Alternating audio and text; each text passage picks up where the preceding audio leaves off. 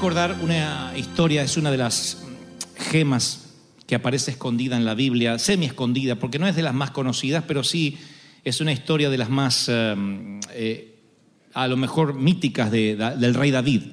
David todavía no es rey de manera explícita, aunque sí fue ungido rey en este momento de la historia. Él tiene ahora 29 años de edad, va a cumplir las primeras tres décadas de vida, y debido a que, a pesar que fue y es ungido rey, y todavía es proscripto, es un fugitivo, todavía el gobierno de facto casi de Saúl lo persigue, él se ve obligado a vagar por las laderas de las montañas de Judea con una banda mercenaria de 600 hombres.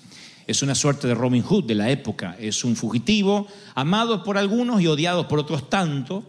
Él y sus hombres, sus 600 mercenarios que lo siguen, sus valientes, están proscriptos a vivir en una, en una ciudad o en un hogar, más que una ciudad, porque es una suerte de montañas, un sitio donde se pueden esconder llamado Ciclag. Allí vive con sus hombres. La Biblia narra que vivieron un año y cuatro meses en ese sitio. Salían a hacer sus eh, campañas militares y regresaban a, la, a Ciclag, a las ruinas de Ciclag, como se lo conoce hasta el día de hoy. Es un sitio provisorio para David, porque no es Belén, tampoco es Jerusalén. Estaba David entre la profecía y el destino. Presten atención a lo que les diré ahora. Los mercenarios que seguían a David ah, habían salido, dice la Biblia, cuentan las escrituras, a una jornada militar de tres días. La historia se las he contado en alguna ocasión. Regresan a los tres días a Ciclag, a su búnker, a su sitio de reabastecimiento. Allí es donde se reagrupan, donde ven los costos, donde ven las pérdidas, donde planifican las próximas batallas. Regresan a Ciclag, su trinchera, su sitio, insisto, entre la profecía y el destino, y encuentran que todo está en ruinas, que vinieron los amalecitas durante la ausencia de los soldados, secuestraron a sus mujeres, quemaron las casas, y estos suerte de terroristas secuestraron todo lo que tenían en el mismo día.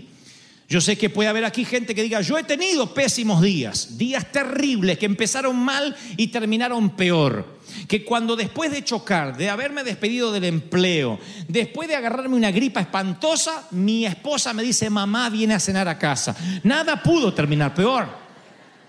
Tú dices, ese fue mi peor día. Yo digo, no, no fue tu peor día, porque estoy seguro que ninguno aquí le secuestraron su familia, le quemaron su casa y le robaron las pertenencias, todo en un solo día. Eso le ocurre a David. Y yo tengo una palabra para los que dicen, yo no siento de que me hayan secuestrado la familia, ni quemado mi casa, ni robado mis pertenencias, pero sí estoy transitando días difíciles, días grises, días sin esperanza, en el área sentimental, en el área espiritual, en el área material, y siento que estoy perdiendo aquello que Dios me había entregado. Por eso dije, hoy vas a recuperar tu vida. Dios me dio una palabra para que recuperes tu vida. David regresa a Ciclag con sus muchachos y ve que hay ruinas, algo que en la ética militar no debería ocurrir. No deberían los enemigos atacar a las mujeres. No deberían secuestrar a las mujeres de ningún soldado, menos por la espalda cuando sus cónyuges están en una eh, batalla militar, aun cuando son enemigos. Se estila en las guerras no atacar los hospitales, no bombardear los hospitales, no bombardear inocentes, no secuestrar a las mujeres. Por eso digo, son una suerte de terroristas del oriente con los que tiene que enfrentarse David. Así que cuando él regresa, noto en las escrituras que hace cuatro cosas de manera progresiva para recuperar lo que había perdido. Y quiero que me prestes atención como nunca has prestado atención a ningún otro predicador sobre la faz del planeta y el cosmos y el universo. ¿Me lo prometes? Dígame amén. ¿Quieres recuperar su vida, sí o no? La Biblia en Primera de Samuel, capítulo 30, versículo 4, cuenta que cuando David regresa a Ciclag y ve las ruinas de su lugar entre la profecía y el destino, no hay peor cosa que estar queriendo lograr algo y que en la mitad te sorprenda una tormenta perfecta. Seguramente eso sí lo has vivido. Decías, mi vida estaba bien, pero de repente ese virus, ese tumor, ese cáncer arruinó nuestro calendario. De pronto nuestras pláticas pasaron de ser Disneyland, paseo, viajes, para transformarse en sueros intravenosos, eh, sesiones de quimioterapia, hospitales, internación. Tus charlas cambiaron de la noche a la mañana y la tormenta hace que no puedas enfocarte a donde Dios te quería llevar. Les hablo a los que tienen una tormenta financiera. Llega la quiebra, te sorprende la crisis económica y dices, no puedo crear. No puedo gestar, no puedo pensar en nada creativo porque tengo que ver cómo resuelvo el pago de mañana lunes. Yo he estado en esa estación de la vida. Sé lo que se siente cuando regresas a la mitad de camino y te encuentras que lo que estabas construyendo, como diría mi vieja, a duras penas, de pronto ahora es ruinas de la noche a la mañana. Supongo que alguien debería prepararnos para las tragedias. Digo, Sería extraordinario si uno pudiera predecir las tormentas como ocurren con el canal del tiempo. ¿No sería increíble algo como estás en el altar con tu novia casándote y te dice en tres años, ella te hará una comida espantosa? A los cuatro querrás ahorcarla y a los quinto años dirás, se parece a la madre. ¿No sería extraordinario que te estás casando con él y te algo te dijera, no lo hagas porque mira, esto pasará en seis años? ¿No sería extraordinario que al hacer un negocio, emprender algo con tu socio, alguien te dijera, pronóstico, este hombre te ha de traicionar de aquí a 10 años? Sería extraordinario si todo pudiera ser pronosticado, pero las tormentas vienen sin previo aviso y cuando llegan te sorprenden y te dan ganas de llorar, te dan ganas de... La frustración es tan grande que dices, todo lo que estabas construyendo se me desmoronó. Puedo leer en las escrituras que dice David y los que estaban con él al ver el caos, se pusieron a llorar y a gritar hasta quedarse sin fuerzas. Hombres rudos, sin una pizca de temor, ahora lloran descontroladamente. Soldados legendarios lloraron hasta que se quedaron sin fuerzas. Y quiero que escuches esta frase, esta gema y la anotes, la escribas en las tablas de tu corazón y la ates a tu cuello. Los que vivimos por fe tenemos emociones como todos, pero no permitimos que las emociones tengan la última palabra. Cuando te estancas en las emociones es cuando te deprimes. No puedes vivir llorando. Yo te entiendo y hablo a tu corazón. Sé que estás pasando crisis, me la dicen tus ojos. Y está bien llorar. Hay que hacer el luto. Mi papá decía, llore mi hijo hasta que no tenga más lágrimas. Hay que hacer el luto. Está bien llorar. El tema es que a veces cuando vivimos llorando o lamentándonos, nos estancamos en esas emociones e hipotecamos el futuro. No podemos ver más allá, no podemos reinventarnos, no hay una reingeniería, no hay un trabajo de inteligencia para volverte a parar. Dios dice, quiero que te fuerces y que vuelvas a batallar. La Biblia está llena de crónicas donde Dios le dice a aquel que está llorando, fracasado, levántate, ciñete, porque largo camino te queda por delante, como le dijo al profeta Elías. Ciñete significa súbete los pantalones, che. Esta palabra va para los varones. Pónganse los pantalones. Póngase lo que hay que poner. Y el buen entendido que entienda.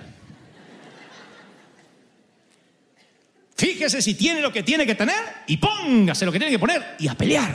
Está bien que lloremos, está bien que nos emocionemos, está bien que tengamos un momento de, de tristeza. Abraham lloró ante la muerte de Sara. Jacob lloró de amor cuando conoció a Raquel. José se reunió con sus hermanos y lloró. Nehemías lloró por los muros derribados. Pedro lloró por traicionar a Cristo. Jesús lloró.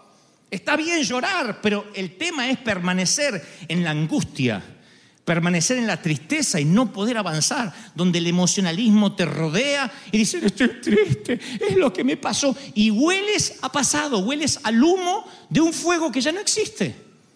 He conocido gente que huele a divorciada, que parece que ayer se divorció. Uno dice, ¿cuándo hace que se divorció? 54 años del desgraciado. Hay gente que huele a luto. Y uno dice, ¿viste? ¿Viste la, viuda aquella o el viudo aquel? Ay, pobrecito, sí. ¿Cuánto hace que se murió? 65 años se murió allá atrás. Y camina como, como, como, como, como viuda, así enlutada. Ay, le quedó la tristeza. Por más que lo pudiste haber amado, hay un momento en la vida que si mi- caminas mirando hacia atrás, es como querer conducir un automóvil mirando por el espejo retrovisor. La vida, Dios exige que mires para adelante. Dios dice, todavía tienes que continuar. Si has enviudado y tienes hijos, tienes que continuar por tus hijos. Si ha quebrado tu compañía, tienes que volverte a levantar. No puedes quedarte en un fracaso, ni si eres deportista, eres atleta, eres hombre de negocio o estás en el fregadero de tu casa. Si te quedas en lo que salió mal, nunca podrás disfrutar lo que Dios tiene para ti. Pensamientos de bien, dice, y de bienestar y no de mal. Yo he preparado para ti, pero necesito que levantes la vista. ¿Están conmigo, sí o no? Así que David llora. Lo primero que veo es que llora pero no se deprime. Llora pero no se queda allí. Ah, yo recuerdo los momentos que he llorado desconsoladamente de adulto, porque de chico lloraba. De adulto no he llorado mucho, pero recuerdo el primer infarto de la vieja, por ejemplo. Cuando me dicen que mamá tuvo un infarto y, pienso que se va a morir y yo tenía... No, no, no, no, no lloraba tanto por mi mamá, ¿saben? Porque yo, la, yo creí que se iba a morir desde que nací. Siempre lo conté, porque mi mamá me decía, ya me vas a ver muerta. La vieja me psicopateó toda la vida con que se iba a morir. Pero de repente tengo unos 38, 39 años y tiene un infarto, de verdad. Yo le digo a mi hermano, fíjate si no se está haciendo. Me dice, no, tuvo un infarto. Y lloré. Y lloré cuando me acusaron injustamente de algo que no había hecho, también lloré. Y, y luego tuve que decidir, porque los adultos tenemos que decidir si seguir llorando, porque literalmente a lo mejor dejamos de lagrimear, pero tenemos una postura, una actitud de, tristeza. Y si algo aprendí de la vieja es a no actuar, a no sobreactuar en casa, no sobreactuar con los míos y no decir lo que no siento, no hacer lo que no quiero y no hacerle creer a otro que me estoy muriendo cuando no lo es. Así que como adulto tuve que, como David, reponerme, que es la primera palabra que quiero traerte. Sé que no suena de lo más espiritual, pero el Señor me decía una y otra vez ayer por la tarde, dile a mis hijos que no es tiempo de llorar, que no es tiempo de lamentarse, que es tiempo de restitución. La restitución siempre trae multiplicación, siempre trae más. David en una ocasión estaba debajo de una arboleda de balsameras. Balsamera es como un, eh, como un árbol llorón. En Argentina se llama sauce llorón. Es un árbol que llorón le dicen porque cuando uno se pone debajo de esos árboles, el viento hace un ruido como... que no es esta de México, la muerta esta que anda, ¿cómo es? La llorona. Sino que uh, hacen las balsameras. Entonces eh, solían meterse los soldados debajo de las balsameras, debajo de esas arboledas, leía ayer, porque es como un arrullo para dormir. Era como que era una música de fondo, una música ambiental. Entonces, en medio de las batallas, de las guerras, encontrar balsameras y meterse abajo, uh, y era también el sitio para deprimirse, principalmente si tenías mal de amores, ¿no es cierto? Y te habían dejado. Uh, Acá hay unos cuantos que viven debajo de las balsameras. Y ponen a Jesús Luis Perales para terminar la faena. Y entonces el Señor le dice, cuando oigas el sonido como de marcha, eh, no sé dónde salían las marchas, pero David estaba muy triste, le dice el Señor, cuando oigas el sonido como de marcha por eh, encima de las copas de las balsameras, entonces te vas a mover. Hay una ocasión en la escritura donde menciona que él estaba debajo de los árboles llorones Y el Señor le dijo, va a haber un sonido de ángeles que va a oírse por encima del llanto. Y esa es la palabra que Dios me da para ti esta mañana. Hay un sonido de ángeles marchando que vienen a tu vida, a tus cosas, a tus finanzas, a tus sentimientos, a tu familia. Y esa marcha, dos, va, un, dos, tres, va por encima del llanto. Yo te voy a bendecir, dice Dios, por encima del lamento. ¿Lo reciben, sí o no? Así que David llora con los muchachos y después se fortalece. Dice David, se alarmó.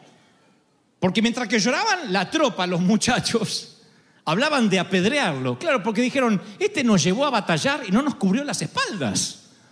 Hablaron de apedrearlo y se sentían amargados por la pérdida de los hijos, de las hijas. Pero David cobró ánimo y puso su confianza en Dios. ¡Qué lindo! Cobró ánimo y puso la confianza en Dios. ¿Por qué la Biblia dice esto? Porque se ve que le había sacado la confianza de Dios en el trayecto en que regresó y vio lo que el enemigo le había hecho. Hay un momento donde dejamos de confiar en Dios. Y eso te incluye a ti y a mí. Dejamos de confiar en Él. David pone la confianza en Dios otra vez. Tal vez cantó el Salmo 34 que él había escrito hacía dos años atrás. Tal vez empezó, dejó de llorar y empezó, bendeciré a Jehová en todo tiempo, su alabanza en mi boca estará. En Jehová se gloriará mi alma, lo oirán los mansos y se alegrarán. Los soldados dicen, ¿está cantando David? En un momento así está cantando y toman fuerza.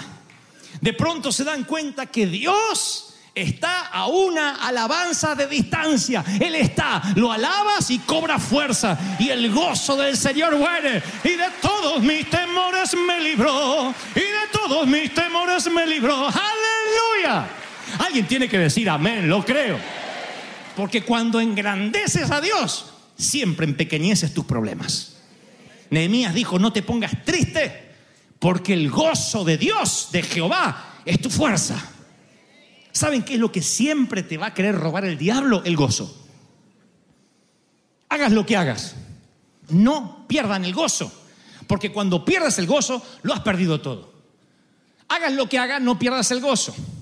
Él no puede robarte a tus hijos, pero puede robarte el gozo de tener hijos. Él no puede robarte el matrimonio, pero puede robarte el gozo del matrimonio. Él no puede robarte el ministerio, pero puede robarte el gozo de servir. ¿Y qué hace David para, para, recuperar, para recuperar el gozo? Canta, supongo, adora y busca una palabra.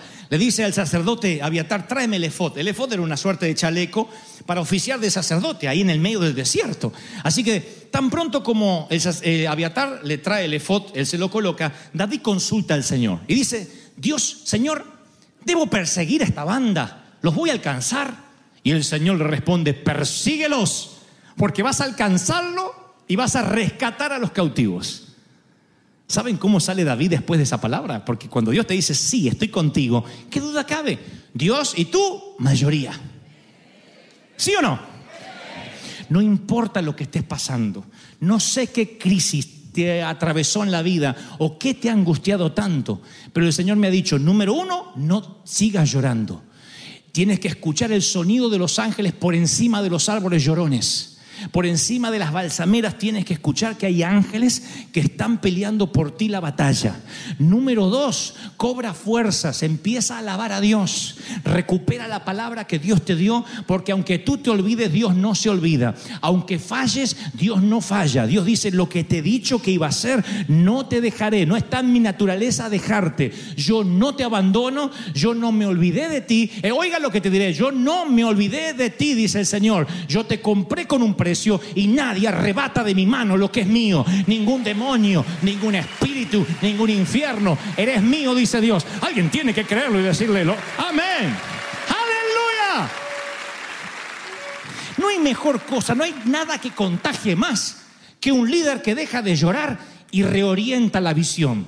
Escúcheme hombres, escúcheme varones. Está bien que llores, Está bien que te lamentes, está bien que le digas a tu mujer, no tenemos para comer, no hay para pagar la renta, ayúdame porque somos un equipo. Pero hay un momento, y este no es un mensaje machista, es un mensaje de responsabilidad de hombre, porque nacemos varones, pero somos hombres por opción. Y cuando decides ser hombre, deja las cosas de niño atrás y eres hombre, piensas, actúa y decides como hombre y dices, basta de llorar.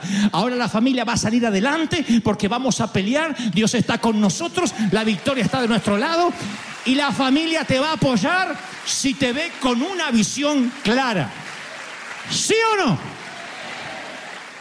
David sale directamente, imagínense que dice, ¿qué hacemos? ¿Peleamos? Porque Dios me habló, pero no estoy muy seguro, estoy viendo reconfirmaciones. Lo apedrean. Los soldados recuperan la confianza porque el hombre de visión vuelve a profetizar. Y hay gente acá que ha profetizado siempre a sus hijos, a su familia, ha profetizado sobre la iglesia, pero algo que te pasó en la vida te detuvo en el camino y te puso en un, canal negativo y dejaste de profetizar. ¿Cuánto hace que no dices cosas buenas? ¿Quién sabe? Decía la creación de Tom Hanks, eh, de, de Steven Spielberg con Tom Hanks en Náufrago. ¿Quién sabe lo que traerá la, mañana, la marea esta mañana? ¿Quién sabe qué puede traer Dios? Nuevas son las misericordias de Dios cada mañana. Necesitas volver a profetizar. Aquí hay hombres de Dios, mujeres de Dios que necesitan volver a profetizar sobre sus propias vidas y decir, me va a ir bien. ¿Cuántos dicen amén? Me va a ir bien. Aleluya. Santo. Pero para recuperar lo que habías perdido, debes reorientar la visión. Debes decir, yo Señor, quiero estar en tu perfecta voluntad, aunque vengan vientos de contra. Eh, eh, ¿Quieres que te diga cuál es el lugar más seguro para ti del mundo? Te diré cuál es el lugar más seguro donde nadie te puede atacar, donde nadie te puede molestar. Les diré este secreto que algunos me pagarían miles de dólares para que yo les diga este secreto y te lo voy a dar gratis porque somos familia y por la misma ofrenda. El lugar más seguro para ti es la voluntad de Dios. Si estás en la voluntad de Dios, nada te puede tocar. Nadie te puede hacer frente. Si estás en la voluntad de Dios. Anoche leía, antenoche leía un libro de eh, una dama que tenía un gran llamado misionero, pero el esposo tiene pánico a los aviones. Así que cuando ella dice, déjame ir porque tengo que ir a misionar, acompáñame, él dice, no, no te puedo acompañar, ni quiero que vayas. Porque el avión puede caer, porque puede haber un accidente aéreo, no son líneas seguras a donde vamos. Y ella dijo, pero el Señor me envía que esté allá. Y él dijo, no, estoy tranquilo si estás en casa. A los dos días ella sale y muere atropellada por un automóvil que pierde el control y se estrella contra el cordón y se lleva por delante a la mujer. El esposo dice, ella habría estado segura en la perfecta voluntad de Dios. Estás en un avión donde Dios te mandó, es un avión que no se cae. En un auto donde Dios te puso, es un auto que no choca ni te costará la vida. Entiende lo que te diré, la voluntad de Dios te preserva de cualquier tragedia.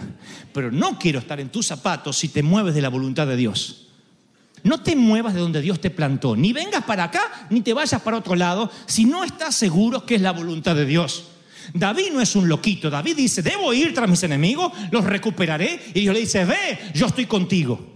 ¿Creen que tiene dudas después de un rema en el Kairos? Ya no.